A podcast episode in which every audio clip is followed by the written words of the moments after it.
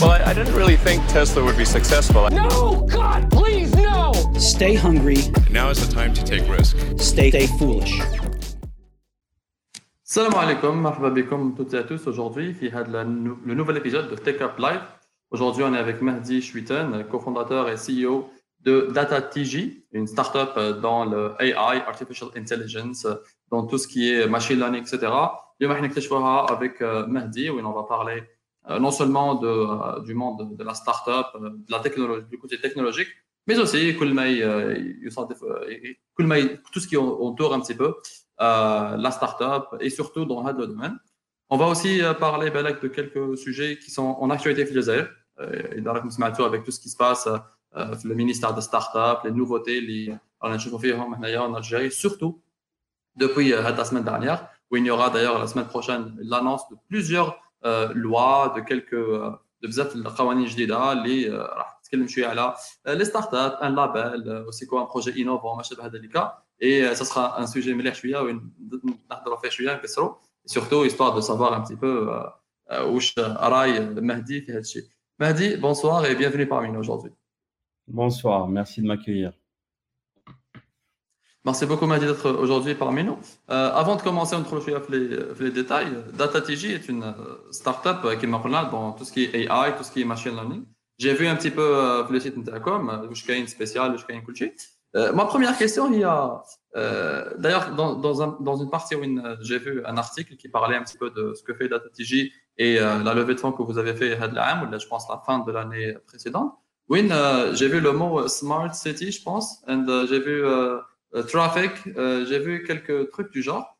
Et est-ce que tu peux, Zama, à qui fait concrètement euh, le machine learning et l'AI que vous utilisez, des problèmes concrets les, qui sont rencontrés dans le Medina, qui sont rencontrés dans, certaines, dans certains cas concrets et, et bainés.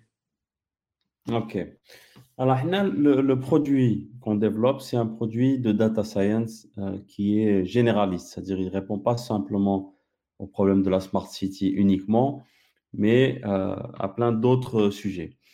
Euh, le terrain de la smart city, pourquoi il fait du sens pour le machine learning? Parce que dans une ville, il y a des millions de, de gens qui habitent, qui interagissent avec des dizaines de services, transport, parking, les déchets, l'eau, euh, l'éclairage public, euh, plein de services différents, la circulation, etc. Donc, c'est le terrain de jeu idéal pour la data, puisqu'il y a plein de gens qui interagissent avec plein de services. Donc, ça fait beaucoup de data, des données hétérogènes, donc des données euh, chiffrées, des données financières, des données de géolocalisation, des données de fréquentation des transports, etc. etc. Donc, ça, ça fait forcément un terrain de jeu idéal pour, pour la data science.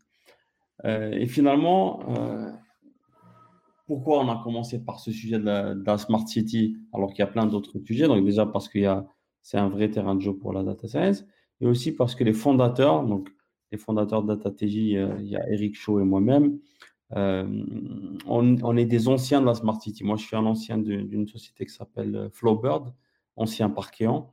Parkéan, c'est ceux qui équipent toute la billettique des transports, même en Algérie. Euh, les tramways de Constantine, de Alger, etc., le métro, euh, certains, certaines villes, c'est le téléphérique, etc. Euh, donc voilà, ça aussi, ce passé-là a fait qu'on s'est intéressé d'abord aux problématiques de Smart City. Et pour parler concrètement de comment on utilise la data pour impacter finalement le, les Smart City, je vais citer quelques exemples, il y en a plein d'autres, mais je vais citer trois exemples. Euh, le premier, c'est dans euh, la gestion de, de la mobilité, donc des, transports en commun. Euh, dans cet exemple-là, on va avoir par exemple 50 personnes qui rentrent dans un bus à telle heure, à telle station, et au moment où elles rentrent, elles valident. Donc il y a un valideur dans le bus, elles passent leur, leur carte de transport. Et ça, ça génère de la data. Et ça, c'est non seulement ça génère de la data sur ce bus-là, mais dans tous les autres bus, dans tous les moyens de transport, euh, tramway, euh, métro, etc. Euh, et à différents moments de la journée. Donc avec ça, on est capable de retracer une fréquentation du réseau tout au long de la journée. Et comme on est capable de la retracer, on est capable aussi de la prédire. Dire par exemple, il y a un match de football la semaine prochaine à tel endroit, ça veut dire que les jours où il y a un match de football, on sait qu'il y a tel nombre de gens qui viennent par bus, tel nombre de gens qui viennent par métro, etc., etc. Donc, on va arriver à prédire et on va réajuster du coup le nombre de bus, on va réajuster le nombre de véhicules, on va réajuster plein de choses. Euh, donc, c'est la mobilité as a service, le, fameux MAS, dont on parle régulièrement. Euh, voilà, ça c'est un, cas d'usage. Le deuxième cas d'usage, c'est un cas qui peut-être va parler beaucoup aux Algériens, euh, c'est le, stationnement. Aujourd'hui, le stationnement dans, toutes les grandes villes, c'est un, un vrai problème, que ce soit en Algérie ou ailleurs. donc, être capable de prédire combien de places il y aura dans chaque rue, ça, c'est un vrai sujet. Parce qu'en plus, euh, ce n'est pas, pas, pas un terrain confiné, ce n'est pas un terrain fermé. Un bus, quand quelqu'un rentre, il valide, on sait qu'il y a une personne. Sur une rue, on est toujours dans des estimations. On ne peut pas savoir exactement combien de gens euh, ont payé et combien de gens sont garés. Même quand, euh, même quand on a, par exemple, une machine pour payer son stationnement, un rotateur, euh, il y aura toujours quelqu'un qui ne va pas payer, ou alors il a payé une demi-heure ou, une heure, et après finalement il est resté trois heures. Il y a toujours des, une imperfection dans la data. Donc là, le machine learning fait du sens. Que dès qu'on a des données imprécises, euh, le machine learning aide, énormément sur la partie prédictive. Pour sortir un peu de la mobilité, le dernier cas dont je vais parler, c'est dans l'énergie. On travaille avec un, gros acteur de l'énergie en France qui s'appelle Engie, plus de 100 000 salariés. Qu'est-ce qu'on fait avec Engie? Euh, Globalement, je ne vais pas rentrer trop dans les détails, mais juste euh, dans les grandes lignes. Euh, il y a des compteurs connectés qui s'appellent Linky, qui envoient des données de consommation d'énergie, donc consommation par exemple d'électricité. Et du coup, toutes les 15 minutes, on a une consommation d'énergie par foyer. et cette consommation d'énergie, elle va servir à prédire la consommation de jour en jour, euh, à l'adapter aussi, parce que euh, si par exemple euh, j'allume ma machine à laver à 19h, alors que c'est l'heure de pointe où tout le monde rentre à la maison au même moment, donc ça veut dire qu'il y a un pic de consommation.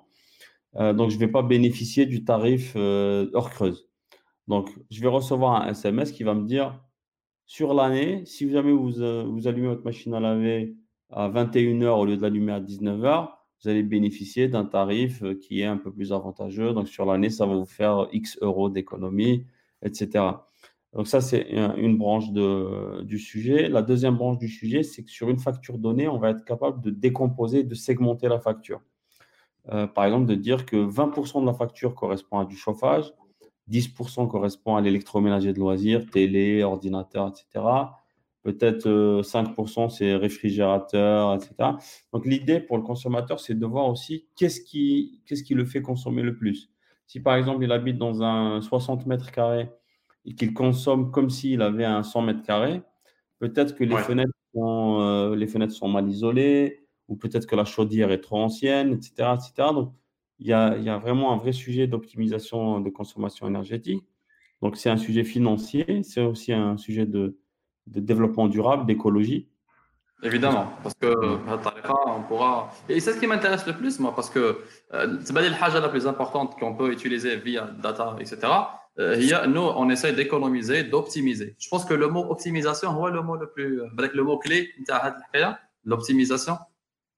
Exactement. C'est, alors, optimisation, c'est un mot du coup qui date d'avant le machine learning. Euh, les, algorithmes, maintenant la recherche opérationnelle, il y, a, plein, de, plein de choses comme ça. Mais finalement, on est dans la continuité de cet objectif d'optimisation. On a peut-être de nouvelles méthodes pour le faire avec le deep learning, etc. Mais euh, c'est des problèmes qui existent depuis très longtemps. Effectivement, on, a juste des, nouveaux algorithmes pour, pour résoudre les mêmes problèmes. Exactement. Et, et, et les mêmes problèmes, sont depuis euh, très longtemps. Je sais que euh, dans beaucoup de domaines, déjà surtout qui le transport, il y a un domaine qui est. Après, il y a la consommation. D'ailleurs, euh, NG, si vous connaissez NG, c'est NG, quoi. C'est un acteur énorme de l'énergie en France où il il s'est le parfois qui n'est pas vraiment très, très, très, très logique. Et donc, ça mm. serait très important, nous, de savoir un petit peu leurs habitudes parce qu'apparemment, les gens font les choses d'une manière assez euh, récurrente, je, dirais. Et, euh, et, pour revenir justement à, l'aspect euh, technique chouïa. À l'aspect technique, euh, vous êtes, ce que vous faites, les produits que vous, les produits ou les, euh, les services, vous avez des services qui sont quand même d'une certaine euh, qualité ou ça, relativement spécial. Est-ce que la technologie a le cœur de la startup ou est-ce qu'il y a autre chose, les les data TG ou là, une autre startup, hein, dans le futur ou là, ça, ou même en Algérie, les elles se positionnent le marché par euh, intéressante intéressantes. Oui, ça peut euh, intéresser des clients, de gros clients euh, qui m'aident. Parce qu'il n'y a que l'aspect technique, qui est le corps du produit, ou, ou chez qui peuvent accompagner ça. OK. Je pense que ça dépend des startups. Il y a des startups pour lesquelles la technologie, c'est le cœur. Et, pour nous, c'est exactement ça. NG, pour parler de justement, ça a été notre deuxième client. Euh, au moment où on a signé NG, on était quatre dans la startup. Donc, on était vraiment au tout début. Euh, et quand on va avoir une startup, euh, quand on va avoir en tant que startup et un grand groupe comme ça, eux, ils sont, ils sont plus de 100 000 salariés. Ils ont des gens qui répondent à leurs projets qui font 10 000 salariés, qui font 3 000 salariés. Et nous, quand on arrive, vous êtes combien? On est quatre pour gagner un projet avec eux, forcément, il faut avoir une techno qui se distingue, qui propose quelque chose en plus. Euh, il y a d'autres startups qui paraissent surtout dans le B2C, euh, où ça peut être une innovation d'usage. Euh, donc, ce n'est pas forcément une révolution technologique. On va prendre l'exemple de Facebook. Facebook, ce n'est pas une révolution technologique. pourtant, voilà, dans le B2C, je pense qu'il y a beaucoup plus moyen de, de, percer en faisant innovation d'usage ou une innovation de, business model ou de positionnement. Dans le B2B, euh, c'est un, peu plus, euh, un peu plus basé sur une vraie proposition de valeur euh, chiffrée. Donc, forcément, une technologie. Je suis tout à fait d'accord avec ça, Win. parfois, qui me dans des startups, l'économie B2B qui répondent à un besoin spécifique. À la je préfère être dans une startup B2B parce que non seulement il y a, ça pourrait être en technologie, mais aussi des services bainin. Ça veut dire que les besoins des entreprises euh, partout, ou bainin euh, quand on parle de B2C, souvent on a besoin euh, d'innovation, un truc je dis, un truc qui peut euh, attirer euh, du monde. Et là, si on parle un petit peu d'innovation, à quel point c'est important l'innovation dans des projets pareils qui m'a ce que fait DataTG Est-ce qu'on peut appeler ça de l'innovation et Win here, Win le plus, une valeur oui, euh, ça peut aider à avoir plus de clients, à intégrer plus de domaines, à être actif dans des euh, problèmes euh, liés plus ou moins populaires à des entreprises. OK. L'innovation, l'innovation maintenant, c'est un mot qui est galvaudé. C'est-à-dire tout le monde parle d'innovation, tout le monde parle de, même de révolution parfois, alors que ce n'est pas forcément toujours le cas. Mm-hmm. L'innovation, bien sûr, pour, pour se considérer comme startup, euh, il faut qu'il y ait un minimum d'innovation. Il faut qu'il y ait quelque chose de nouveau, soit dans la technologie, soit dans le positionnement, soit dans l'usage. Euh, voilà, donc ça peut être l'innovation euh, vraiment, entre guillemets, soft, c'est-à-dire je propose une nouvelle manière de faire quelque chose qui existe déjà. Ça peut être une innovation de rupture, où vraiment on, change totalement la manière de répondre à un besoin. Nous, on aime bien la recherche. Moi, je suis un ancien chercheur. Euh, j'ai fait euh, une partie de ma carrière au CNRS, donc j'ai vraiment été dans le milieu académique, etc. Euh, donc, ce que je fais, c'est finalement créer des produits qui sont basés sur, sur, des résultats de recherche. Ce n'est pas forcément toujours mes recherches. ça, on essaye, on essaye voilà, des innovations qui sont qui, sont euh, techniquement différenciantes. Je te donne un exemple dans le machine learning. Euh, Aujourd'hui, il y a des entreprises qui font du machine learning, euh, de la data science, des gens qui vont proposer par exemple des services, c'est-à-dire ils vont répondre à un projet sur mesure, un projet dans le machine learning, ils vont venir, ils vont, ils vont te proposer une solution pour ce projet-là. Et ça, c'est des, vrais, des vrais concurrents parce que tu as un produit générique, tu as un produit, Excel pour faire euh, de la comptabilité. Et lui, il vient dire non, non, moi je te propose euh, de la solution qui répond exactement à ton besoin.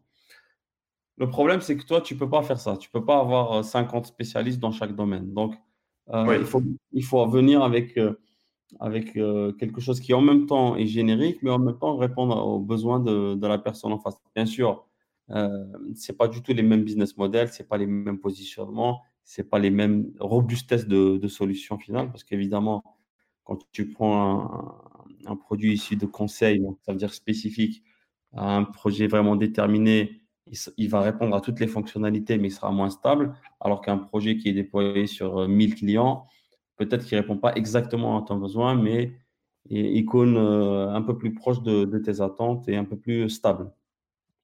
Euh, je suis tout à fait d'accord avec ça, surtout quand il y a la personnalisation.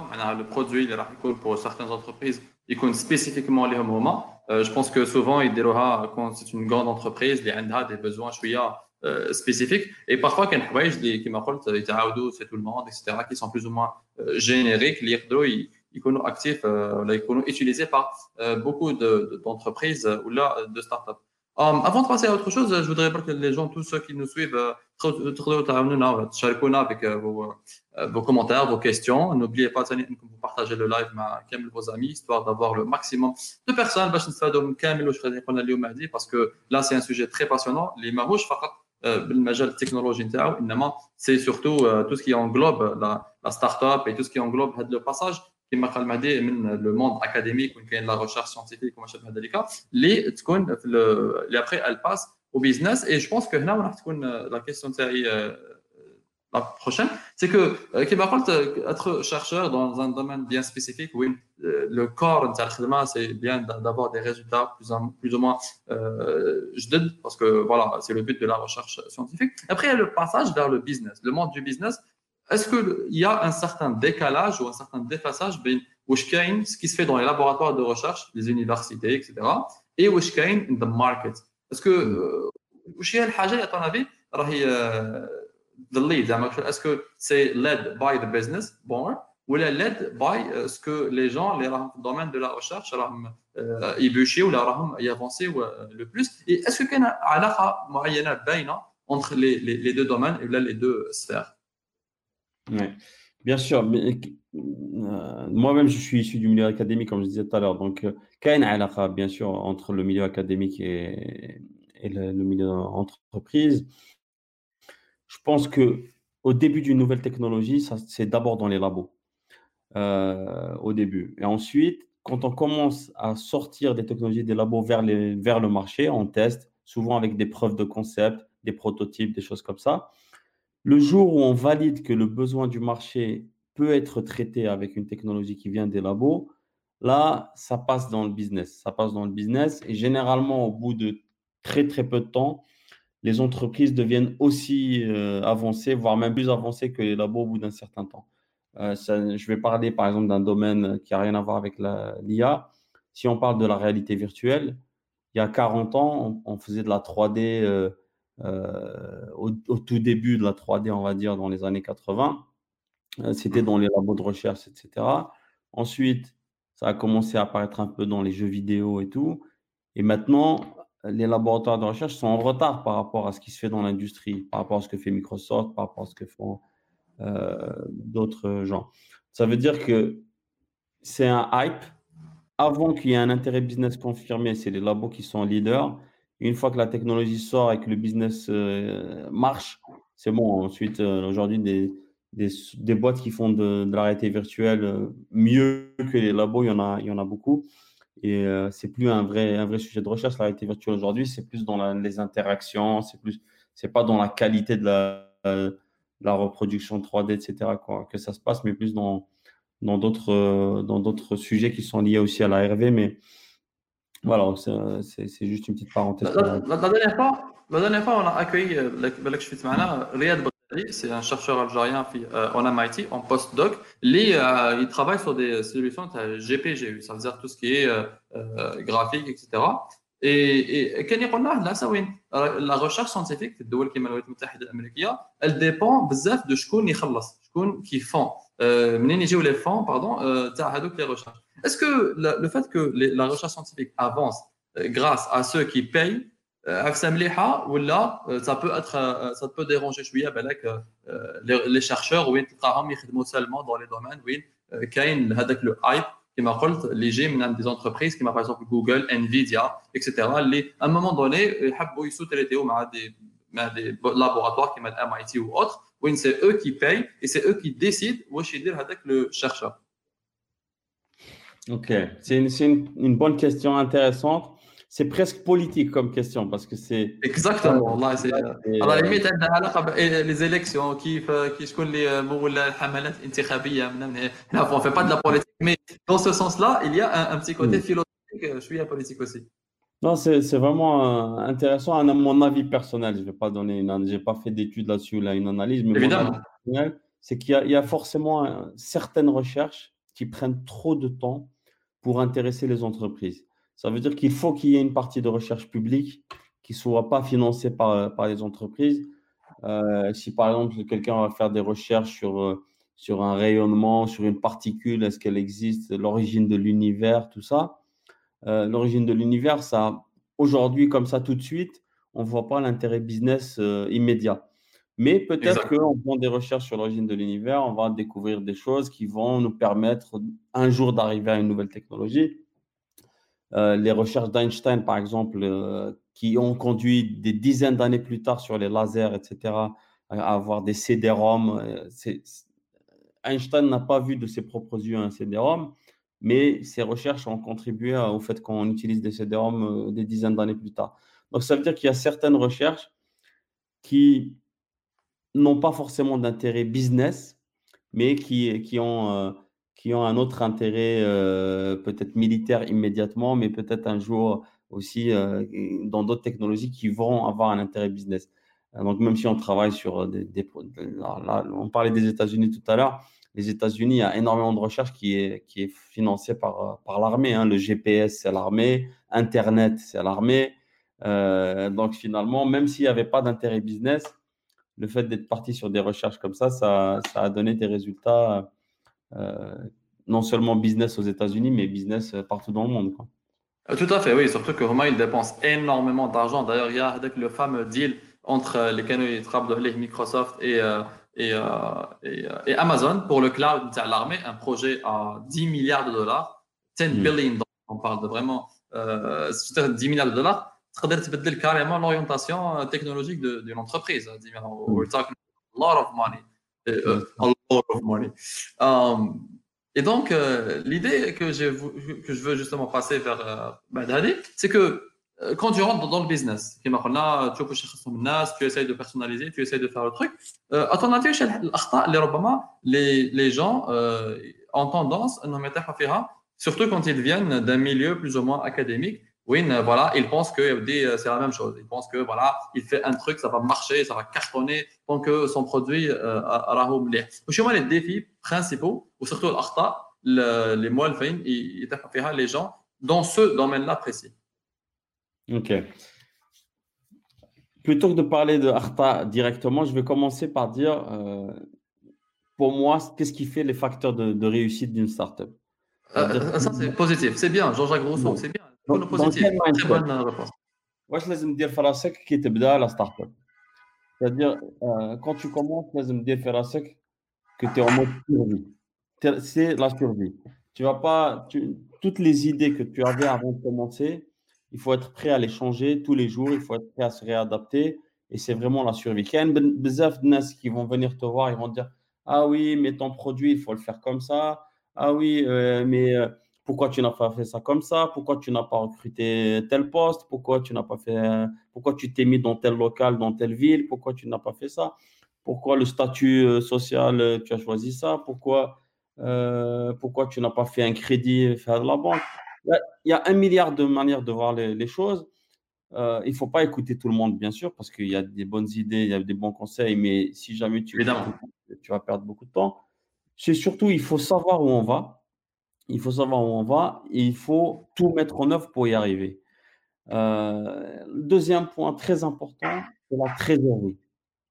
La trésorerie, peut-être qu'on a une vision, euh, tu as le produit, qu'est-ce que tu veux faire, le marché, tu as identifié euh, la valeur que tu vas proposer au marché, combien tu veux le vendre, etc.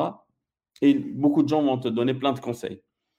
Mais la réalité, c'est que vous voulez la trésorerie, tu ne vis pas. Tu vis pas parce qu'à la, à la fin, à la fin du mois, chaque, chaque personne, elle trace le loyer ou là, ou là, au moins, elle va payer ses, ses frais, elle va manger, etc. Donc, ça, c'est pour une personne, mais c'est encore plus vrai quand tu commences à recruter. Ça veut dire quand tu as 10 salariés à, à payer, à la fin du mois, tu dois sortir 10 salaires. Euh, tu as une idée de ton produit, de ce que tu veux faire, etc. Mais demain, il y, a un, il y a un client qui vient te dire ton produit, moi, je ne veux pas l'utiliser comme toi, tu l'as imaginé, je veux l'utiliser différemment. Ok, c'est pas grave. C'est lui qui va te payer. Le client, c'est lui qui te paye, c'est lui, c'est lui qui décide comment utiliser ton produit. C'est pas grave, tu t'adaptes.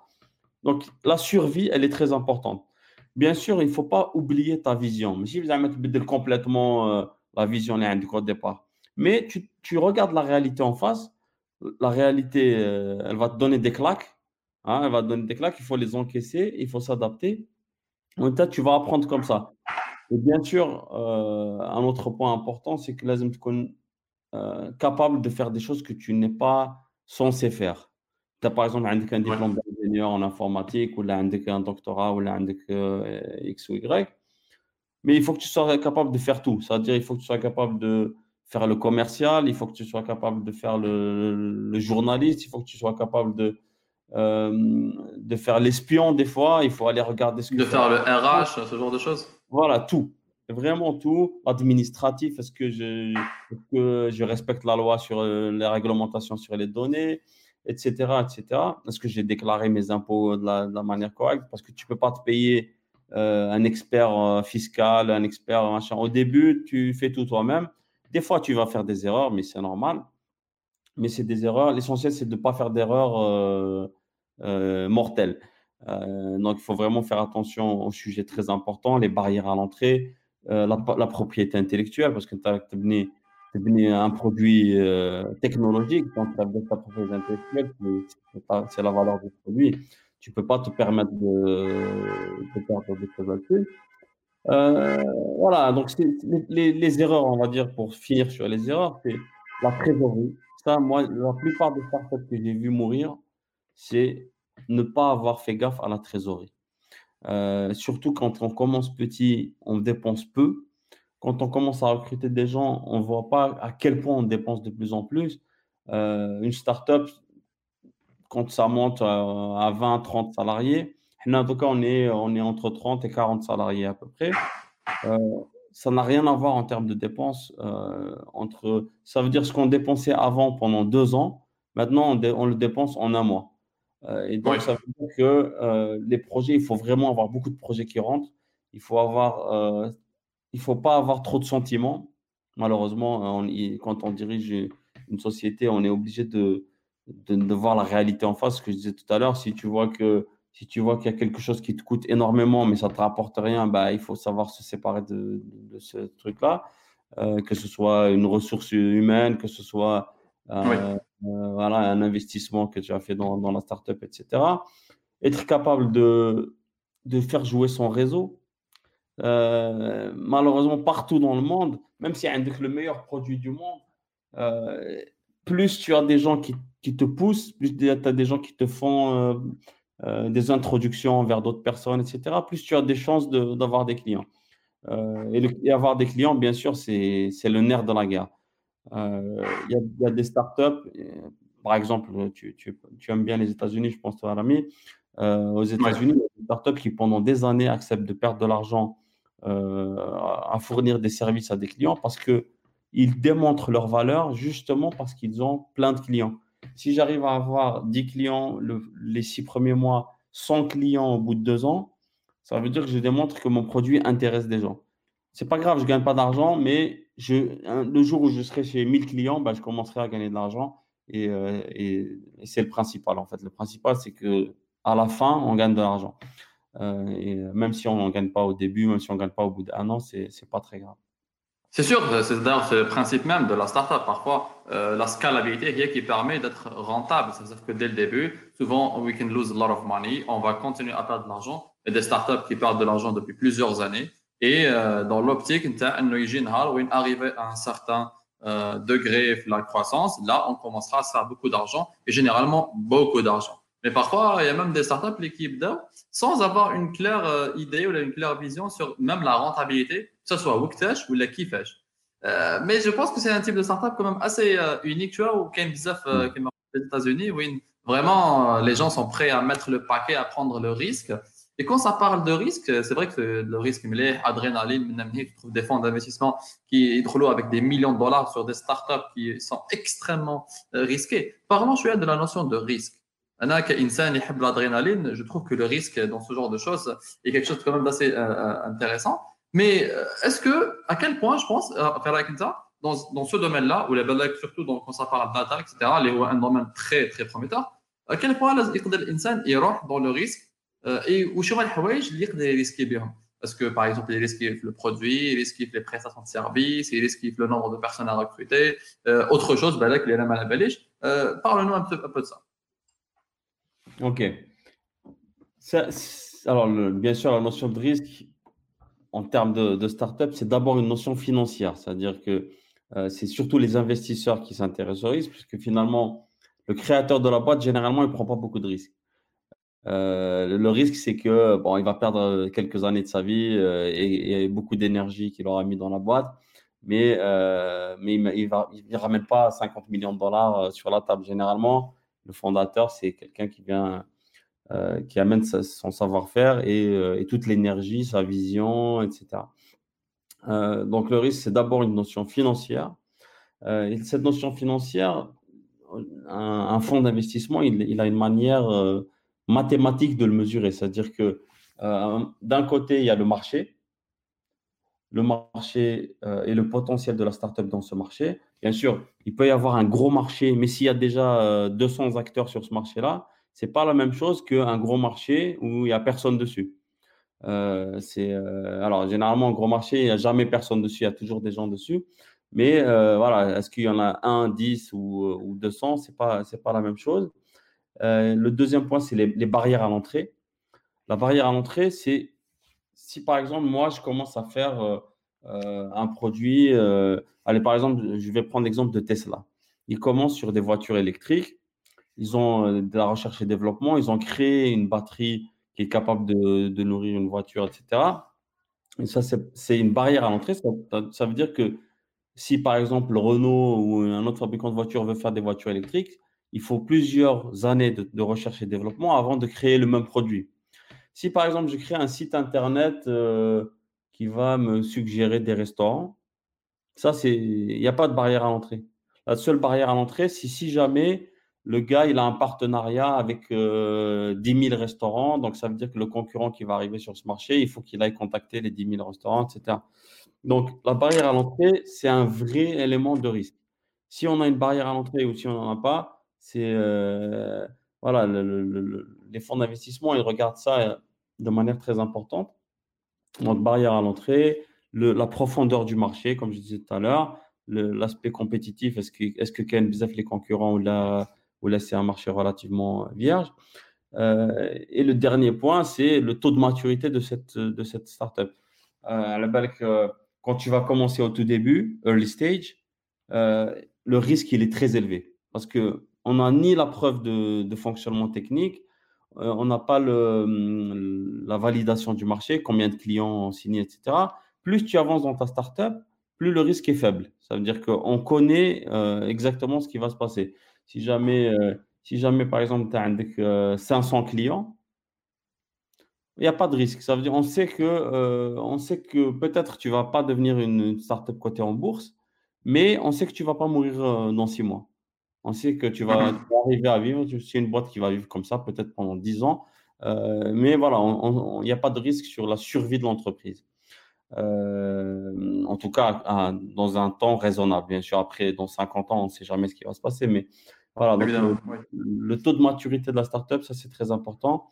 Euh, qu'on a un produit qui marche, qui est validé, et qu'on a des clients, des premiers clients qui, ont, qui, restent abonnés sur ton produit ou qui rachètent ton produit, ça dépend de, ton business model, etc. Ça veut dire que là, et, là le, les investisseurs, généralement, euh, ils sont capables de rentrer plus facilement, mais généralement aussi, ils rentrent sur des montants supérieurs.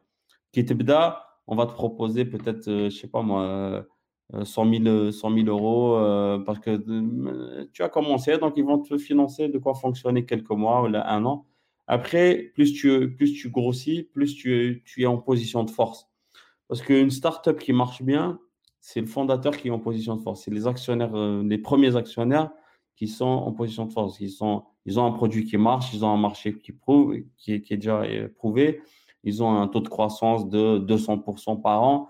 Et aujourd'hui, il n'y a pas de placement financier. Tu dans une banque, il n'y a aucune banque qui va te proposer une rentabilité à 100% ou là à 150%. C'est plutôt du 5% maximum. Donc, euh, donc, ça veut dire que les investisseurs, ils vont, ils vont plus se battre pour, euh, pour venir euh, dans le bateau. Tout à fait d'accord. Surtout, c'est le début. oui, la, la, croissance est très intéressante. D'ailleurs, récemment, il y a Snowflake, qui est une startup très, très remarquable, d'ailleurs fondée par des, des Français qui, qui était chez Oracle, les, qui, a, qui faisait 100% de, de, croissance de revenus chaque année. La première année, il avait 100 millions de dollars, les BAD 200, les BAD les AD, au bout de six mois, déjà, ils ont eu les 200 millions de dollars de revenus. Et ça, ça a été énorme. D'ailleurs, elle, elle, était introduite en bourse la semaine dernière. Et c'est, je pense, le plus grand IPO depuis Uber. Et là, c'est une entreprise qui agit dans le cloud.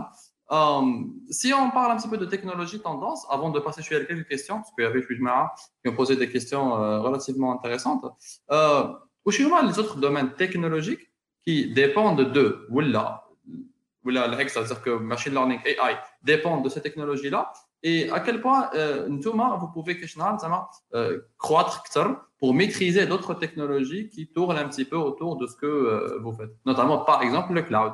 Je pense que vous utilisez ben, des services cloud, je sais pas, euh, AWS, euh, Azure, euh, Azure, c'est pas Azure, we, we say Azure. Et donc, à quel point, Thomas, vous avez la, la, la, la proximité technologique, les que vous pensez à, à, à explorer. Ok.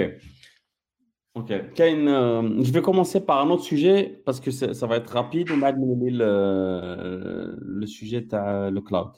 Euh, oui. Dans proximité technologique, on a une, vraie proximité technologique avec l'IoT. Euh, donc, les objets connectés, euh, par exemple dans les smart cities, c'est un vrai sujet parce que il y a de plus en plus de caméras connectées, des caméras qui détectent des objets, détectent des, euh, des places de parking occupées, détectent des, des, gens qui montent dans des transports, euh, de l'éclairage intelligent dans les villes. Euh, IoT en général, même, même dans les habitations, les bâtiments connectés, on arrive maintenant à mesurer, euh, par exemple, à, éteindre ou allumer le chauffage dans les bâtiments en fonction de combien de personnes sont dedans. Euh, je te donne un, exemple de, projet sur lequel on a travaillé euh, avec une université.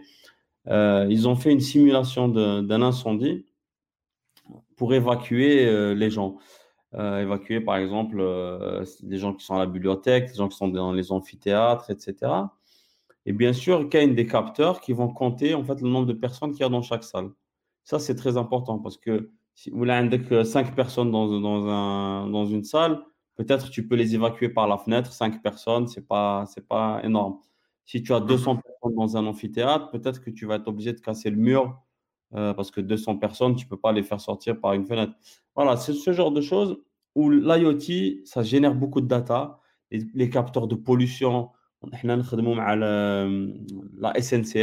travaillent sur les, reins, etc., les trains, pardon, etc. Euh, donc, un nombre des capteurs de pollution dans les gares, les particules fines dans chaque gare, etc. Et tous ces objets connectés, collectent de la data en permanence. Et donc, notre plateforme de data science, c'est la suite logique dans ce process-là de, l'IoT. Donc ça, c'est vraiment une vraie proximité euh, technologique. Nous voulons. Le cloud, c'est en même temps euh, une tentation de vouloir aller sur le cloud, mais en même temps, on, essaie de se freiner pour pas y aller pour deux raisons. la première raison, c'est que les acteurs qui sont sur le cloud, ils sont monstrueusement grands. Là, on est une goutte d'eau par rapport à Google, Amazon, Microsoft, euh, les GAFA en général, et même, même des acteurs français comme OVH, par exemple, euh, c'est par rapport à Microsoft, et, etc., c'est des tout petits, mais même eux, ils sont beaucoup plus gros que nous. Donc, ça veut dire que tu vas monter dans un ring euh, avec des poids lourds, toi, tu es le poids plume, et c'est pas forcément, euh, si tu n'as rien de plus à proposer, c'est pas toujours une bonne idée. Ça ne veut pas dire que c'est forcément une mauvaise idée, mais c'est à réfléchir correctement. Le deuxième point, c'est que ce, ce, point faible, euh, qu'on n'est pas dans le cloud, euh, c'est aussi un point fort. Pourquoi? Parce que a des clients, euh, par exemple, là, on travaille beaucoup avec des, des entités semi-publiques. Par exemple, on a des clients tribunaux de commerce. Mm-hmm. On travaille, par exemple, en Arabie Saoudite, on stocke des, tous les PV de stationnement, tu as le parking. Euh, on, stocke des informations, euh, tu as les aéroports, Dubaï, euh, Abu Dhabi, etc. Et tous ces gens-là, comme c'est des données un peu touchy, ils ne veulent pas les stocker chez Google, ils ne veulent pas les stocker chez Amazon. Ils disent, voilà, moi j'ai mes serveurs, votre solution, je la déploie sur mes serveurs et je tourne sur mes serveurs, je n'ai pas besoin d'avoir le cloud de X ou Y. si tu regardes connais les clients de Google euh, Data Studio Je ne me rappelle plus du nom exact, mais je crois que c'est Data Studio. Euh, mhm. Parce qu'ils ont quelque chose qui est proche de ce qu'on fait, le Data Studio de Google. C'est à 90% des sociétés de moins de 1000 salariés. Pourquoi? Parce que les sociétés de plus de 1000 salariés, elles ont cette notion de ouais, je veux mon cloud à moi, perso, entre guillemets, euh, ou là c'est euh, du cloud souverain. Tu imagines une boîte qui, manipule des, données euh, euh, militaires, par exemple, ou des données, euh, on va dire, sensibles. Elle ne veut pas les mettre sur, chez Google parce que Google, c'est les États-Unis avec tout ce, qui, tout ce qui va avec. donc, c'est aussi un point fort dans certains cas pour travailler avec nous. Donc, c'est un, un, avantage comparatif qu'on essaie de conserver. Je, je te remercie. Là, tu as répondu parfaitement à ce que je voulais dire quand j'ai parlé de proximité technologique. Et là, euh, IoT. Les WA, ça, un truc très important, surtout que euh, c'est via cela que la data elle est collectée, que ce soit par exemple dans un parking, euh, une voiture à la une voiture jazz, que ce soit dans les buildings, comment on fait sortir les gens, comment on fait rentrer les gens, etc. Donc, tu as parfaitement répondu à cette question et je te remercie énormément. Um, et Madame IoT, ça me pousse un petit peu à avoir une conversation. Les filles ont un petit débat politique. Et je commence que tu as commencé à, et je pense que tu as commencé à deviner, c'est la 5G. Et la 5G, elle va quand même avoir un impact très euh, positif euh, sur ce qui se fait, surtout quand ça parle de, de IoT. Et tu as récemment, en France, maintenant le débat et tout le monde en parle, les environnementalistes, les gens capitalistes qui Et là, euh, il y a une, une certaine, euh, un certain débat. Oui, j'aime d'abord le débat.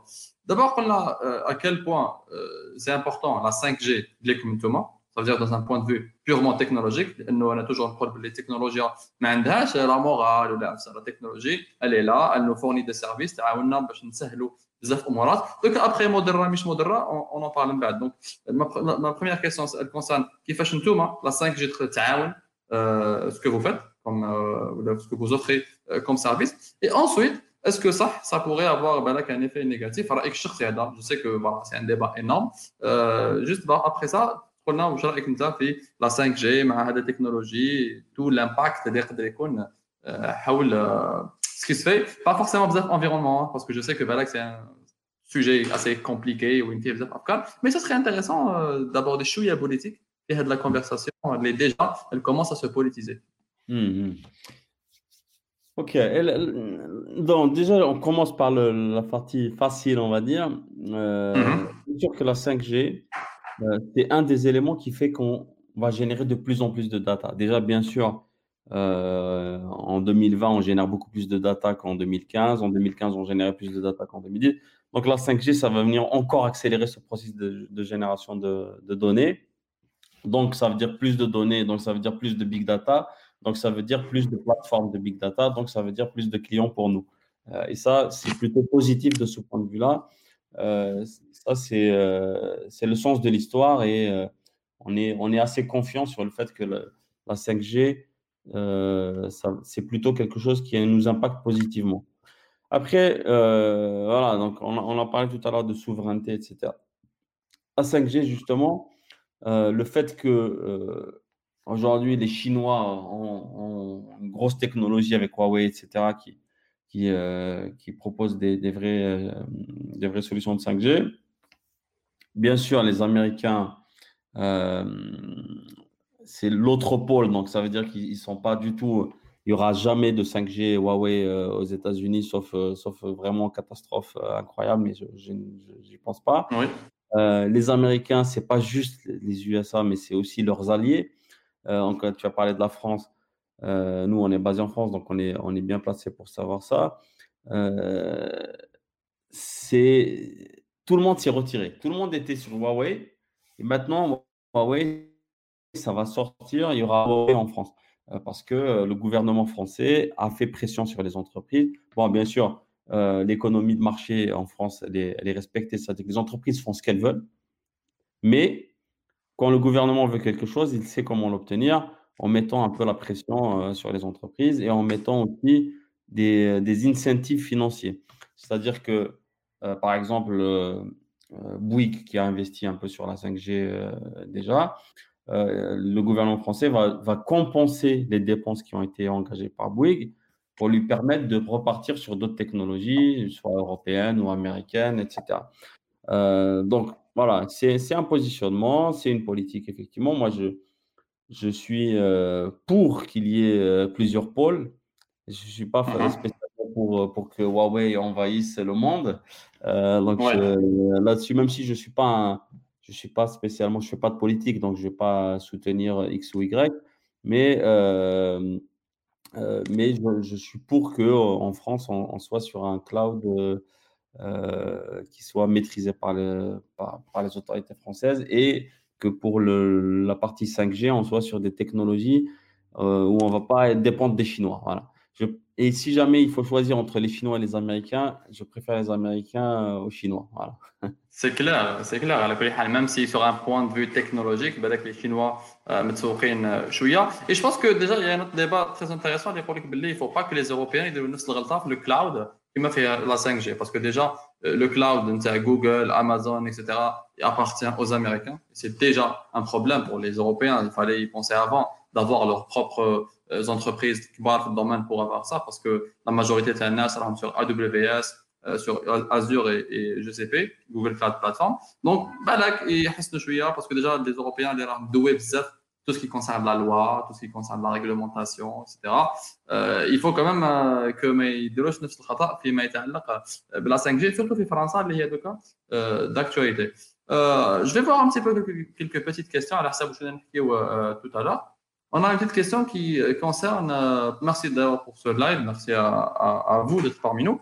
Euh, comment faire des POC en DS ou DS, je sais pas, POC c'est Proof of Concept, en DS sur des problématiques génériques versus spécifiques? Quand on a un data product, parle aussi de POC ou juste de période d'essai. Je sais pas vraiment, ce que... Ah, DS, je pense qu'il veut dire data science. Euh, ok, d'accord. Des pratiques génériques assez spécifiques quand on a un data product, en période d'essai. Ok. Euh, c'est intéressant. Je pense que la personne qui pose cette question maîtrise exactement euh, de quoi elle veut parler. On n'a pas la totalité de, de, sa vision, mais on va essayer de, de faire avec ça. Euh, ce qu'on a constaté sur le terrain, c'est-à-dire sur le, quand on va voir des clients, quand on leur parle de data science, qu'est-ce qu'ils nous, disent? Il y, a, deux, grandes familles euh, de clients, si on doit les classer dans des familles. Il y a les gens qui, ont des data scientists en interne, euh, qui savent ce que c'est que la data science, qui ont des projets précis. À ce moment-là, on est capable de venir euh, proposer une feuille de route avec des métriques de mesure de performance, des livrables intermédiaires et un projet qui va tourner euh, à la fin, qui va tourner en production. C'est-à-dire qu'on parle de pilote au début peut-être pour le déployer sur une petite zone. Euh, je vais parler par exemple des réseaux de, de transport. On est, euh, je ne vais pas citer son nom parce que euh, c'est relativement récent. On travaille avec un, un, réseau de transport dans la région parisienne. Et ce réseau de transport, quand on a commencé à travailler avec eux, ils nous ont dit, voilà, nous, on a une trentaine de villes. On va commencer sur cinq villes. On va tester votre solution sur cinq villes. On a testé. Et après, on rajoute cinq autres villes. Et après, voilà, progressivement, on commence à, Voilà, donc je ne vais pas parler de POC parce qu'on a un data product, comme ça, la phrase a été utilisée par, euh, par la personne qui a posé la question. Quand on a un produit, on évite de parler de POC puisque le produit existe et qu'il marche. On ne va pas faire un POC puisque euh, la preuve de concept, elle est déjà faite, c'est déjà déployé chez d'autres clients. Par contre, on peut faire des pilotes. On peut faire un pilote, ça veut dire qu'au lieu de déployer sur tout le réseau ou là, par exemple, si c'est une solution RH, au lieu d'utiliser sur tous les salariés, on va le déployer sur une équipe ou quoi. Ben, une fois qu'on a validé que ça fonctionne, on commence à en QHUA. Et c'est normal que ça se passe comme ça, euh, parce que le client, déjà, il ne nous connaît pas, donc il veut tester d'abord, il veut se rassurer, il ne veut pas faire tomber son ancien système du jour au lendemain. Oui. dans, le, dans la partie euh, télécom, on travaille avec un client euh, toujours. Euh, POC, c'est Proof of Concept pour la personne qui pose la, question. Ouais, euh, donc, euh, les télécoms ont un système sur le, sur le, en Algérie, Flexi, le truc pour transférer du crédit. Hein? Crédit télécom. Donc, ont des shops, des, magasins où tu vas charger du crédit télécom, etc. grâce à grâce à, leur solution. Maintenant, on collecte cette donnée-là pour avoir une plateforme centralisée au niveau national où ils ont une vision globale sur toutes les données, qui a chargé quoi, euh, dans quel magasin, etc. On a commencé par 200 magasins, puis au bout de deux mois, on est passé à 1000 magasins, etc. Aujourd'hui, on a 20 000 magasins dans tout le pays. Ça veut dire que maintenant, on a une vision globale en fait de, tous les, euh, de toute la data de recharge de, sur plein d'opérateurs. Donc au début, c'était un seul opérateur, maintenant c'est dans, d'autres opérateurs aussi. Euh, voilà, donc c'est, souvent comme ça euh, qu'on fonctionne quand on a un produit qui existe déjà. Produit qui existe déjà, ça veut dire pilote. Euh, si le produit n'existe pas, c'est un projet spécifique. Donc la personne qui a posé la question a parlé de générique et de spécifique. Si c'est un produit spécifique, produit spécifique, ça veut dire que là, on peut parler de POC avant de démarrer. Ça dépend de, de quoi on parle, mais ça se fait beaucoup plus euh, dans le cadre de, projets spécifiques, effectivement. Très, très bonne réponse parce que je trouve déjà que le gars, qui a posé cette question, qui il, il s'y connaît Et on a une autre, question d'ailleurs d'une autre personne. Euh, que pensez-vous des solutions out of the box analytics? Pour les entreprises, c'est-à-dire les, solutions template pour un déploiement euh, instantané Bon, template, j'imagine que oui, il y a des solutions, des types de solutions complètes. Maintenant, puis euh, out of the box analytics, euh, c'est à toi de, de jouer. Analytics, euh, alors, moi je fais vraiment la différence entre une plateforme de data science et une plateforme mhm. d'analytics. Analytics, ça veut dire que je récupère des données, je fais, j'ai tracé des graphiques, je vais comparer les graphiques, je vais dire ça, ça augmente, ça, ça baisse, etc. Et ça s'arrête là, entre guillemets. Si mmh jamais je parle de data science, ça veut dire que je rentre dans un domaine où, les choses sont probabilistes, elles sont pas, euh, c'est pas démontré par A plus B. Je peux, euh, quand par exemple je parle de prédiction, quand je parle de, euh, de deep learning, quand je parle de modèles euh, mathématiques, ça veut dire que je suis dans quelque chose que je ne peux pas prédire à 100%, mais je peux essayer de m'en approcher.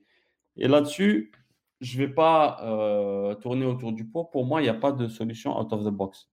Ça veut dire qu'il y a des plateformes. Une plateforme, ça permet de créer un modèle. Bien mhm. sûr qu'une plateforme, ça permet de créer un modèle plus vite que si je vais installer Anaconda ou la Python, euh, mon truc, euh, ou la, mon RStudio, etc. Et je commence à coder de, de zéro. Ça va me prendre beaucoup plus de temps que si j'ai une plateforme. Donc, la plateforme va m'aider à prototyper rapidement mes projets de data science et mes modèles, mais ça va pas être out of the box non plus. Il y aura quand même un peu de, un peu de choses à faire soi-même. OK. Alors, on a une autre question ben qui, euh, qui suscite la controverse. Euh, je pense que les data scientists font que des POC en France. J'ai jamais entendu des data scientists qui parlent de end-to-end -end project. Alors, effectivement, c'est une question provoque, ça. Euh, ah, Il n'y a pas que moi qui provoque. Hein. Alors, c'est intéressant. Euh, c'est intéressant. Je vais, je vais répondre à cette question en deux parties. La première. Euh, Mon ami Walid, tu n'as pas raison. euh, tu n'as pas raison. Pourquoi? Parce que euh, je vais te donner des exemples concrets de projets qui sont menés end-to-end. euh, le premier secteur dans lequel il y a la data science qui tourne depuis longtemps, c'est le trading automatique. Aujourd'hui, il y a des, des hedge funds, des fonds d'investissement en bourse qui ne font que du trading automatique. Ça veut dire que c'est un algorithme de deep learning ou là de machine learning qui va analyser les marchés, qui va analyser le Twitter de, Trump, qui va analyser euh, ce qui se passe sur Internet et qui va décider d'acheter des actions d'une entreprise, qui va décider de vendre des actions d'une entreprise tout seul. Il fait du trading automatique. Bon, il y a toujours un être humain pour surveiller que ça ne part pas trop euh, dans des délires. Mais mhm. ça, c'est un secteur qui, je peux te dire aujourd'hui, dans le trading, il y a plus de la moitié des transactions de trading qui sont faites par des algorithmes. Ça veut dire les êtres humains, maintenant, ils sont largués complètement euh, dans la partie trading. Après, bien sûr, si, si tu fais de l'investissement long terme, tu n'es pas sur de, du trading haute fréquence, etc., tu peux le faire avec un humain. Mais euh, voilà, aujourd'hui, des projets de data science qui se font dans le trading avec euh, voilà, de bout en bout, puisque ça tourne en prod, ça existe. J'ai parlé tout à l'heure de, de, l'énergie. Prédire combien de production il faut faire dans les centrales nucléaires, aujourd'hui, c'est fait avec des algorithmes. Il y a des algorithmes qui disent euh, chaque jour combien, euh, combien d'énergie il faut produire euh, et donc combien d'énergie il faut distribuer, à combien on estime la consommation, etc. il y a plein, plein de sujets comme ça. Je, je, pourrais aller plus loin sur la partie transport. Nous, les clients qui sont nos clients, euh, sur la partie transport, on n'a pas fait d'époque avec eux. Hein. Ils sont abonnés à notre solution, ils utilisent tous les jours. Et je peux même dire que des agents sur le terrain, euh, à la le, gars sur le terrain qui va te mettre un PV parce que tu n'as pas acheté ton ticket de bus, lui, il ne fait pas d'époque. Lui, euh, il est avec toi. Si jamais euh, ça marche, ça marche. Si ça marche pas, il te dit vas-y, rentre chez toi. Moi, ça ne m'intéresse pas. Ton application mobile où tu me racontes euh, des conneries, ça, ça, ne veut rien dire. Donc, ça veut dire si, mhm. avec, euh, vous êtes dans une station où une il va faire des PV, il va voir qu'il y a une DPV. Parce que le salaire, a un salaire fixe, une part variable où le salaire, euh, il dépend du nombre de PV qu'il a mis. Donc, s'il met beaucoup de PV grâce à ta solution, il est content. Et s'il ne met pas beaucoup de PV grâce à ta solution, il va dire non, ça ne m'intéresse pas. je perds de l'argent à cause de toi, ce n'est pas la peine. Voilà, donc il y a une les projets. Bon, bien sûr, on ne peut pas passer des heures à parler des, projets en data science. bien sûr, euh, juste pour lui donner quand même un peu raison, euh, c'est vrai qu'il euh, y a beaucoup de POC, il y a beaucoup de POC, il y a beaucoup de, choses qu'on teste parce que l'IA, justement, ce n'est pas A plus B, c'est des choses où il y a des probabilités, etc. Donc, des fois, on n'arrive pas à prédire, mais il y a aussi beaucoup de projets qui sont menés de bout en bout. Excellent, d'accord. Je pense que ça, ça a des questions qui m'intéressent, je suis à la provoque, euh, histoire de, de donner the best et de donner euh, plus d'informations euh, qui soient intéressantes. je pense qu'il est temps de jouer On pense un petit peu le contexte algérien. L'Eraho, depuis un certain moment, il prend les choses au sérieux. Du moins, c'est ce qu'on ce qu'on ce qu'on veut nous faire croire. لكن في حاجه اخرى نقدر نقولوا باللي il y a des pas ولا il y a au moins quelques petits changements اللي ربما يقدروا يكونوا بوزيتيف على كل حال سي سا ريست ان ديبا مفتوح وين بزاف الناس يظنوا باللي سي با فريمون سو كيل نو فو دوتر يشوفوا باللي ودي سي بيان ديجا نحن ربي اون كونتينيو اون با با devenir la Silicon Valley au bout de six mois quand même. Et euh, بالك على بالك dans في هذا le lundi euh, dans un événement qui s'appelle Algeria Disrupt راح annoncé voilà un bon nombre de nouveautés اللي يتعلقوا بالدومين دي ستارت اب من بينها la loi le projet de loi اللي راح يجوز euh, il y a aussi le fonds d'investissement des startups, les un fonds étatique, les investi dans des startups à, risque relativement élevé. Et déjà, ça, c'est un débat. Et il y a aussi, euh, c'est le fait de, créer un startup, un label incubateur et même un label projet innovant. Et là, je pense que là, on a la controverse. Euh, le label startup, aussi. Et il faut dire que Tech Up Channel est partenaire média du ministère des startups et de, l'économie du savoir, où nous allons le lundi prochain pour vous donner le maximum d'informations de la recherche. Donc, follow us and uh, keep uh, staying here. Et donc, euh, pour le label de startup, il y a des startups pour avoir des exonérations fiscales ou parafiscales باش يعاونوا الشباب باش انهم يافونسي دركا بور لانستون هذا اللابيل هذا راح يمد فرصه لي ستارت اب اول حاجه يعاونوهم ماديا دونك ليكزونيراسيون لي تاكس لي شارج سوسيو لي سوسيال باردون وثاني يمد لهم ان accès le fonds d'investissement Maintenant, c'est نجهزوا l'exemple algérien اللي apparemment il est unique dans le monde parce que ما نظنش باللي كاين دوله في العالم قررت انها دير لابيل ستارت اب وتجيب وتنفستي des, des millions voire des milliards de dinars dans des projets de start-up en utilisant l'argent public هل كاين فرصه à ton avis انها اذا ما نجحتش au moins يكون عندها un impact positif sur l'écosystème تاع الجزائر et, euh, et voilà. Est-ce que tu as, en moi, euh, je sais pas, Anna, est-ce que tu es un petit peu optimiste avec les décisions que je viens pas de dire, parce qu'il y aura d'autres décisions. Euh, les Rahikono est euh, annoncé le mois de, euh, dans deux jours. Donc, en gros, euh, est-ce qu'il y a qui fait que nous en profite au maximum de ça, de le label, le fonds d'investissement, et par la fin, qu'est-ce a le label de, du projet innovant que je trouve là personnellement très intéressant Ok. Alors, il y a- il y a beaucoup de questions dans, dans ta question. لا لا ابدا من الاول بعد خلينا الحكايه تاع الاخر خليها ابخي Non, alors déjà, euh, su- euh, globalement, le fait de créer un, de, de créer un, un label euh, startup, euh, ça, c'est c'est pas, euh, c'est pas déconnant, c'est normal. Euh, les startups, c'est une catégorie d'entreprise un peu particulière. Euh, donc, le fait qu'elles soient traitées de manière particulière, c'est pas choquant. Euh, moi, j'attends de voir qu'est-ce qu'on donne exactement comme avantage à ces startups de quoi, de quoi en fait elles vont bénéficier exactement d'un point de vue fiscal, etc. Ça, c'est, ça, c'est une chose importante. Voilà, donc pour l'instant, vu de loin cas, parce que moi j'ai vu le- l'article, certains articles de- du décret, parce que c'est un décret. Je pense que c'est pas, c'est pas une loi encore, c'est, c'est un décret. Euh, Mhm. Mais euh, voilà, donc j'ai, j'ai regardé un petit peu, limité euh, à 250 salariés, des choses comme ça.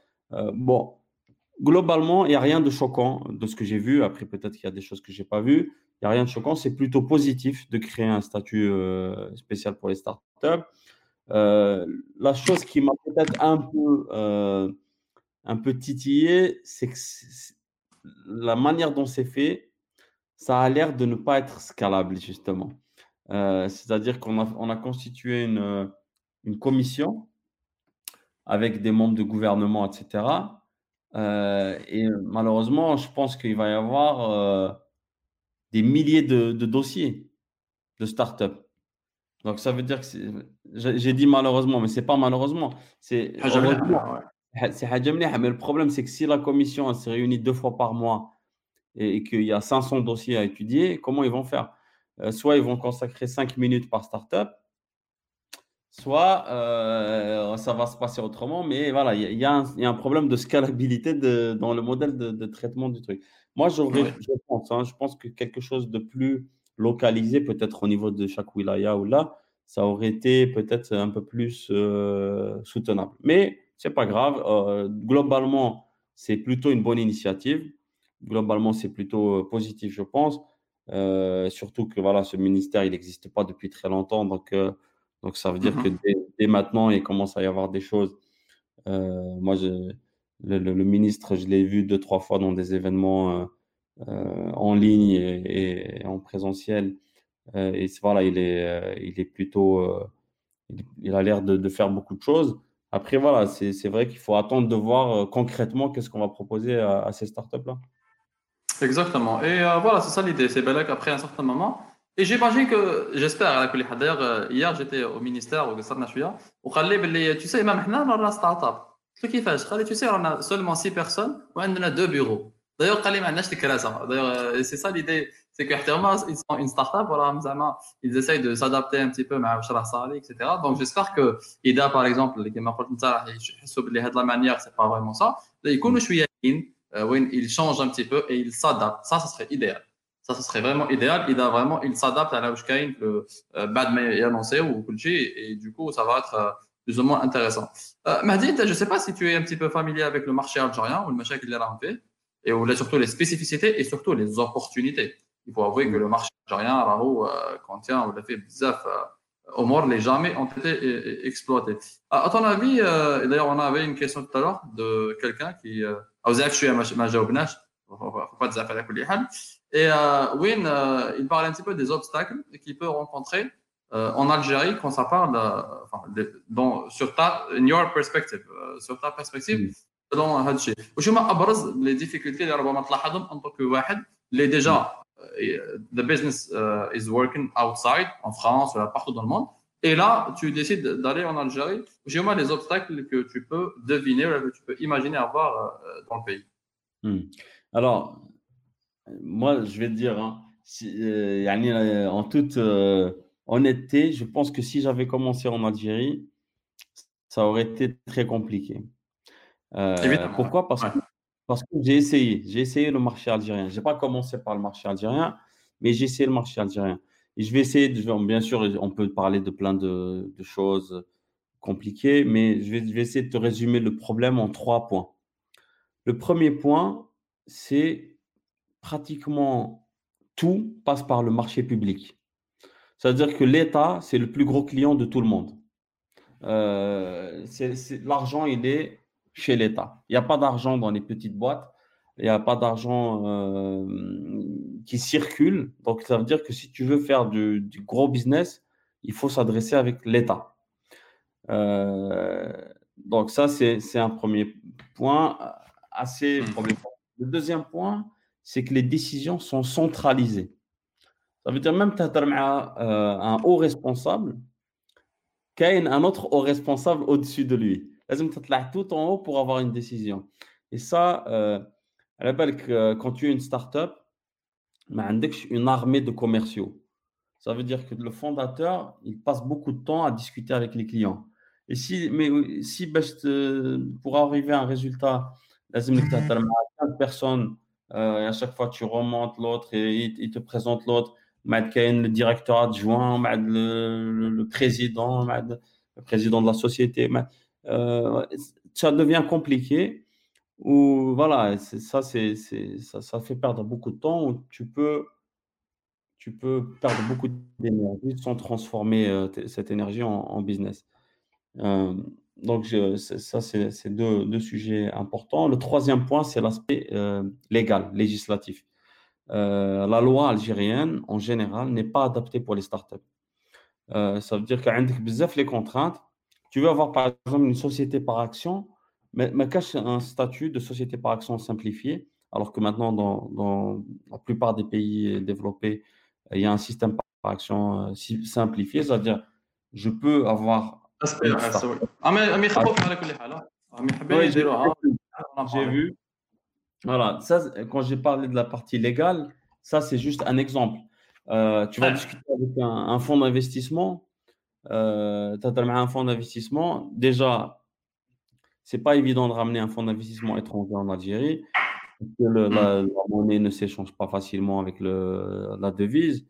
Mais dès que le droit de la devise d'Algérie, c'est compliqué. Euh, donc ça, c'est un premier point. Et même si tu parles avec un fonds algérien, tu as une start-up, tu n'as pas, pas des millions euh, de dollars à ramener avec toi. Même si tu les as, tu vas pas les ramener en Algérie. En, toute transparence, tu, tu, tu, tu as d'autres choses à faire avec. Donc, toi, tu vas, tu vas ramener surtout de la propriété intellectuelle en Algérie. Tu vas ramener ta technologie, tu vas ramener peut-être un peu de sous pour recruter deux, trois personnes. Ben, allez, on va dire que tu vas recruter 10 personnes, mais tu vas pas ramener de quoi euh, être le leader du marché.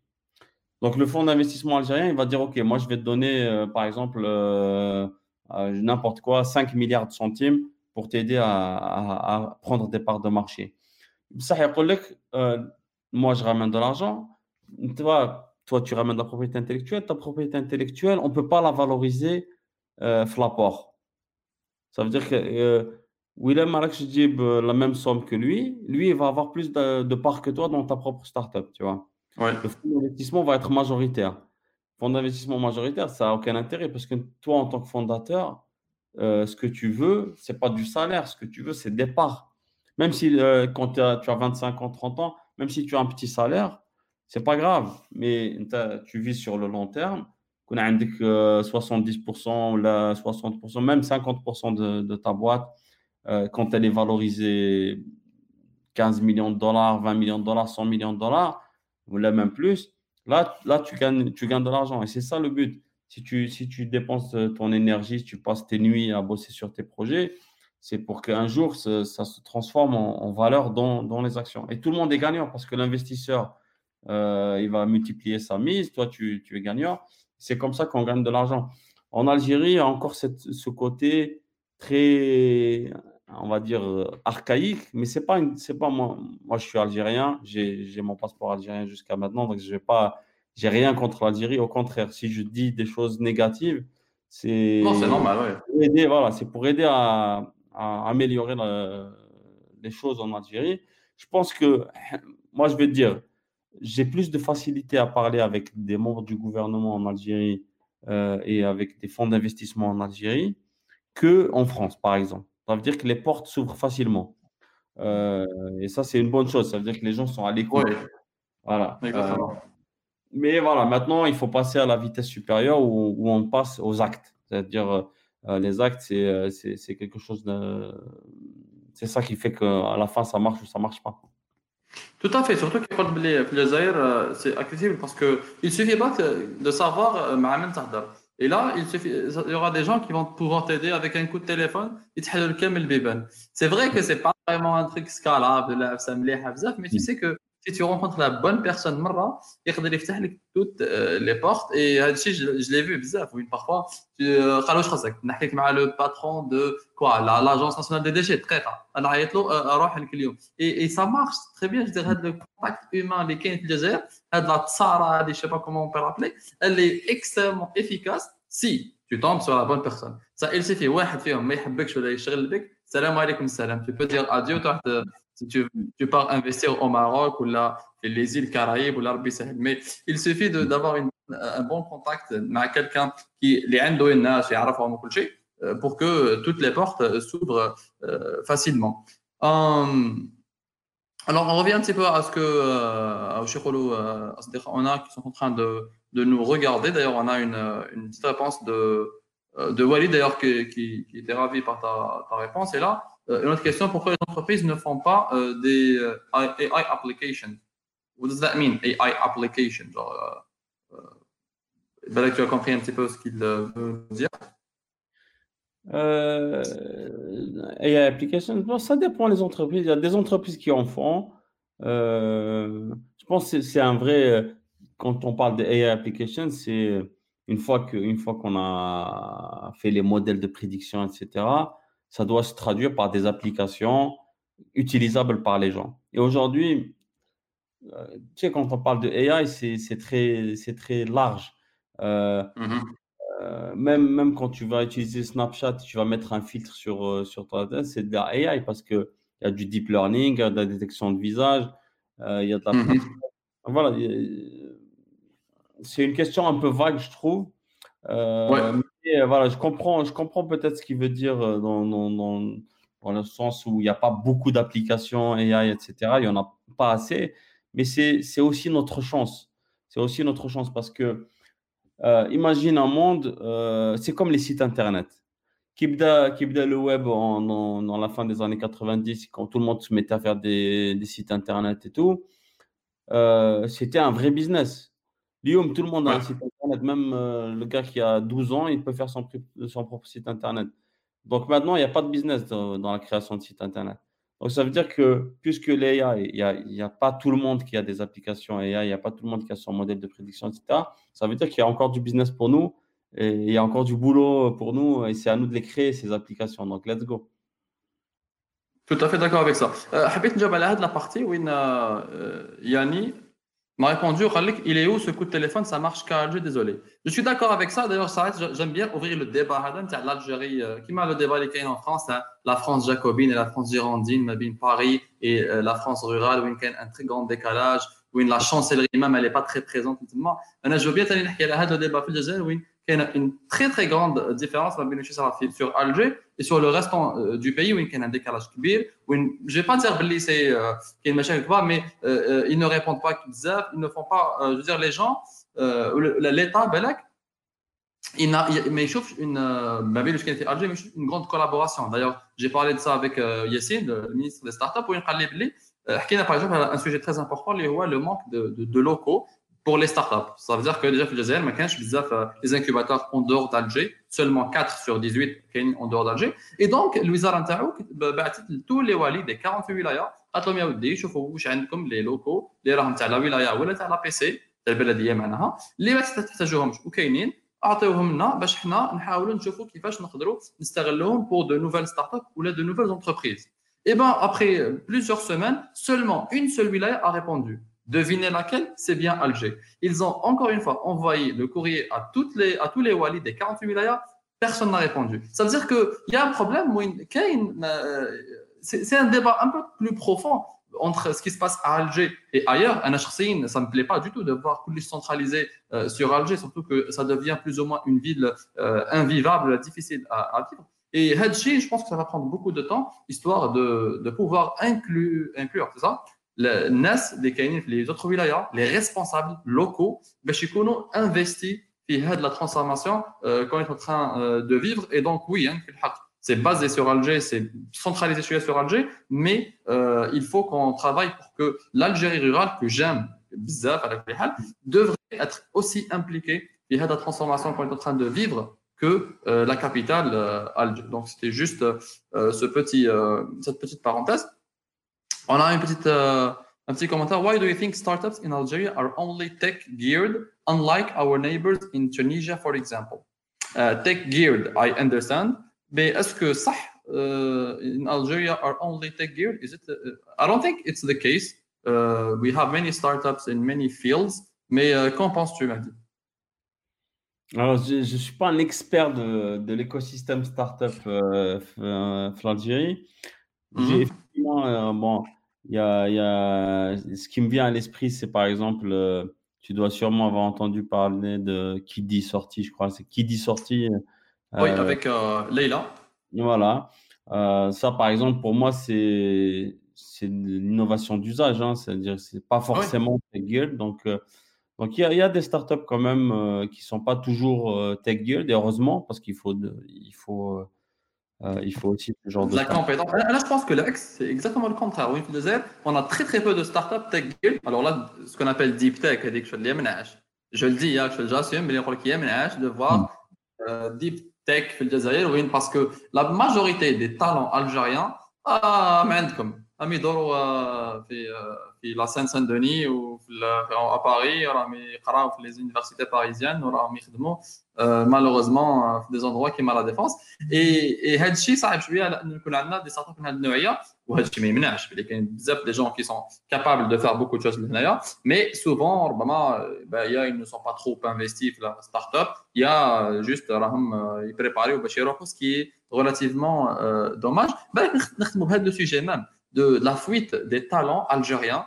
Les Raham, euh, ils font les meilleures journées, les plus beaux jours des startups et entreprises euh, françaises et européennes et américaines.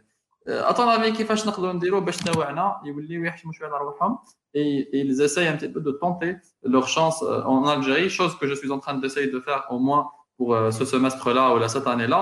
Oui, dans ma canche, ma canche, salam alaikum, on prend le, la valise ou salam alaikum, on part ailleurs. c'est une, une, vraie, une vraie question. Moi, je pense, euh, je pense que la, la diaspora algérienne, c'est une chance pour l'Algérie.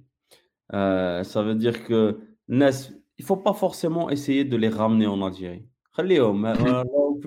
c'est très bien. Au français, c'est très bien. Euh, Qu'est-ce qu'on peut faire? Déjà, on peut ramener des compétences sans ramener les personnes physiquement. Ça veut dire que تقدر dire un partenariat avec une société algérienne, euh, on va dire fondée par un Algérien euh, qui est en France ou là aux États-Unis. Euh, dire des partenariats entre les universités algériennes et ces gens-là. Il y a des gens qui sont à la NASA, qui sont algériens, qui peuvent aider dans les universités algériennes, etc. Mais il faut que ce soit une vraie volonté. Pas, euh, bah, tu peux ramener à la balle, tu peux ramener un génie, euh, la NASA, tu dis le bled, peut-être qu'il va rien faire. Parce que c'est l'innovation, c'est c'est tout un environnement. لازم يكون يحس روحه dans un environnement confortable. لازم يكون une interaction. pourquoi la Silicon Valley, ça marche bien Parce qu'ils ont concentré des talents dans, un, dans une petite zone géographique où on a non seulement le talent, l'intelligence, le, niveau de formation universitaire, euh, le financement, euh, la qualité de vie en général, l'ouverture d'esprit. Parce que à tu ne peux pas vivre euh, dans un. Je regarde, on prend par exemple l'Union soviétique.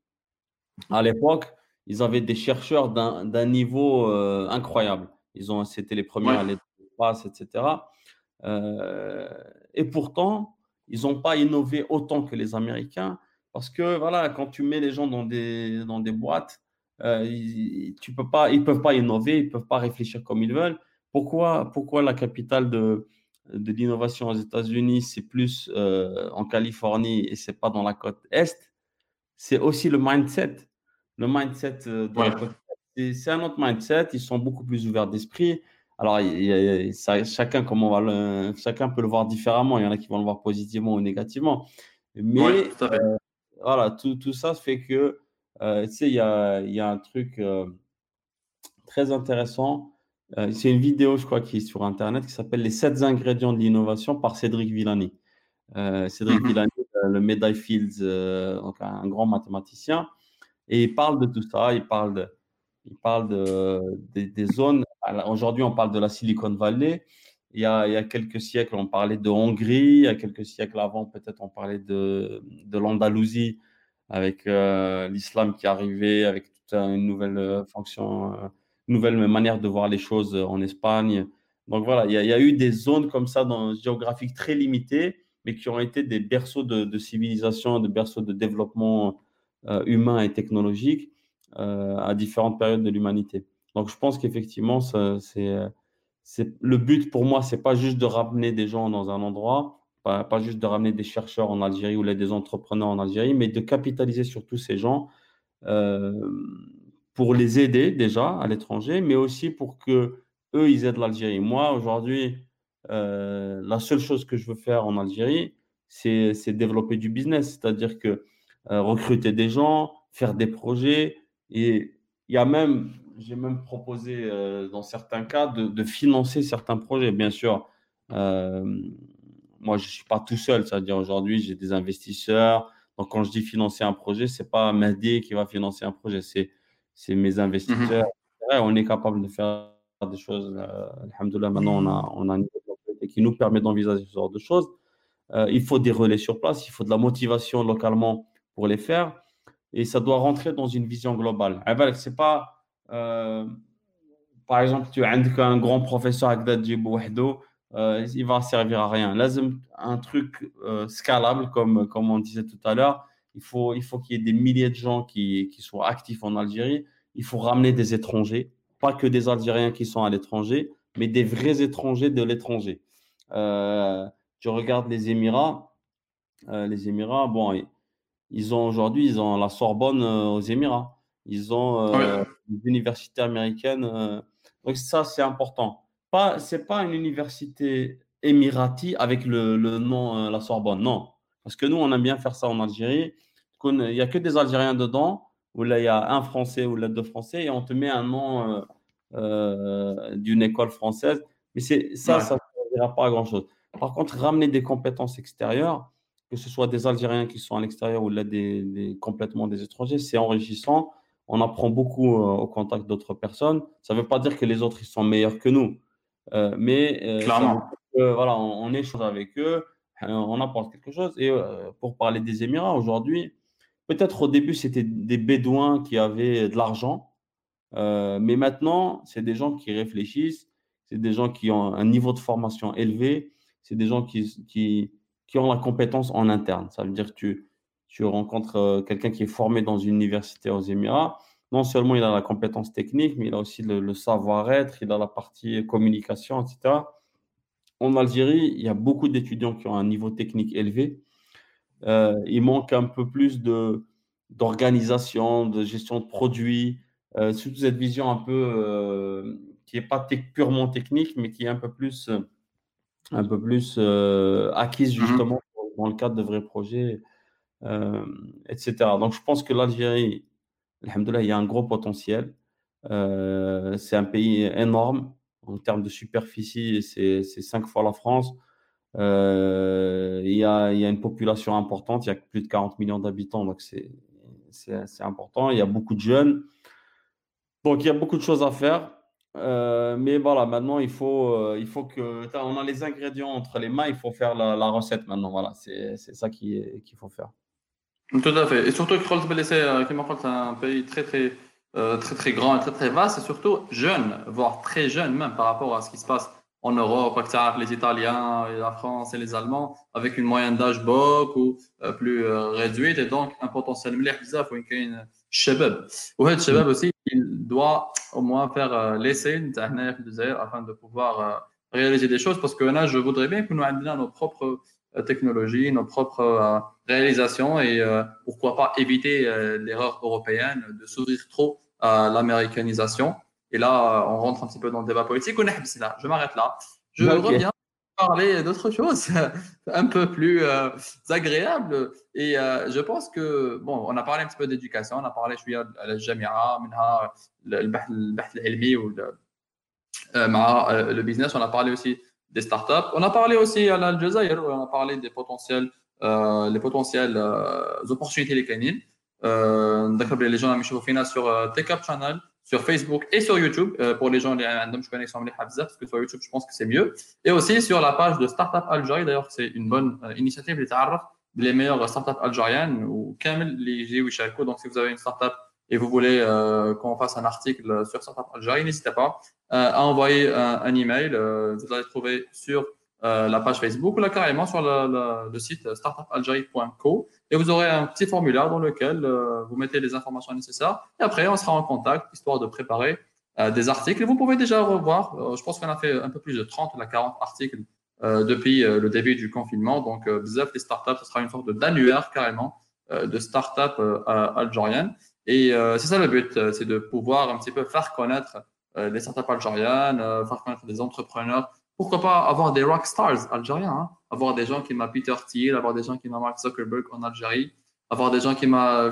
Jason Calacanis, ça c'est moi, donc c'est déjà pris. Trouvez-vous un autre idole. Et euh, donc, c'est un peu ça le but, c'est de un petit peu de ce qui se passe. Toute dernière question, euh, euh, elle concerne un petit peu le, le, le shift, les échauffé, il pourrait ben, impacter euh, la société d'une manière plus ou moins brusque. par exemple, le Jazair, euh, depuis par exemple euh, début des années 2000 après le, le, démo le démo analogique on a commencé à découvrir des choses. Après le, le démo après l'internet après la 3G et maintenant la 4G et là il y avait beaucoup de changements sur la société algérienne. Et là c'est une question plus ou moins personnelle.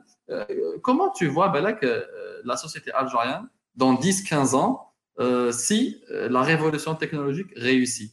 Serait-il ou serait-elle nécessairement euh, une société plus connectée et donc une société plus agréable ou là, à ton avis, il y aura ben, une petite, un petit défaçage qui pourrait ben, engendrer des choses négatives que ben, on a vu dans d'autres régions du monde?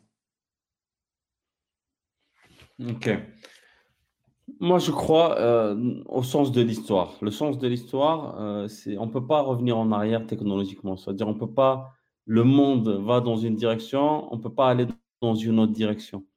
L'Algérie peut pas être euh, un îlot perdu dans le monde, alors que voilà, en plus de ça, la, situation géographique de l'Algérie, c'est c'est la Méditerranée, c'est le nord de l'Afrique, donc juste à côté de l'Europe, avec plein de voisins, etc. Donc c'est impossible d'avoir un pays qui, qui suive un chemin différent des autres pays.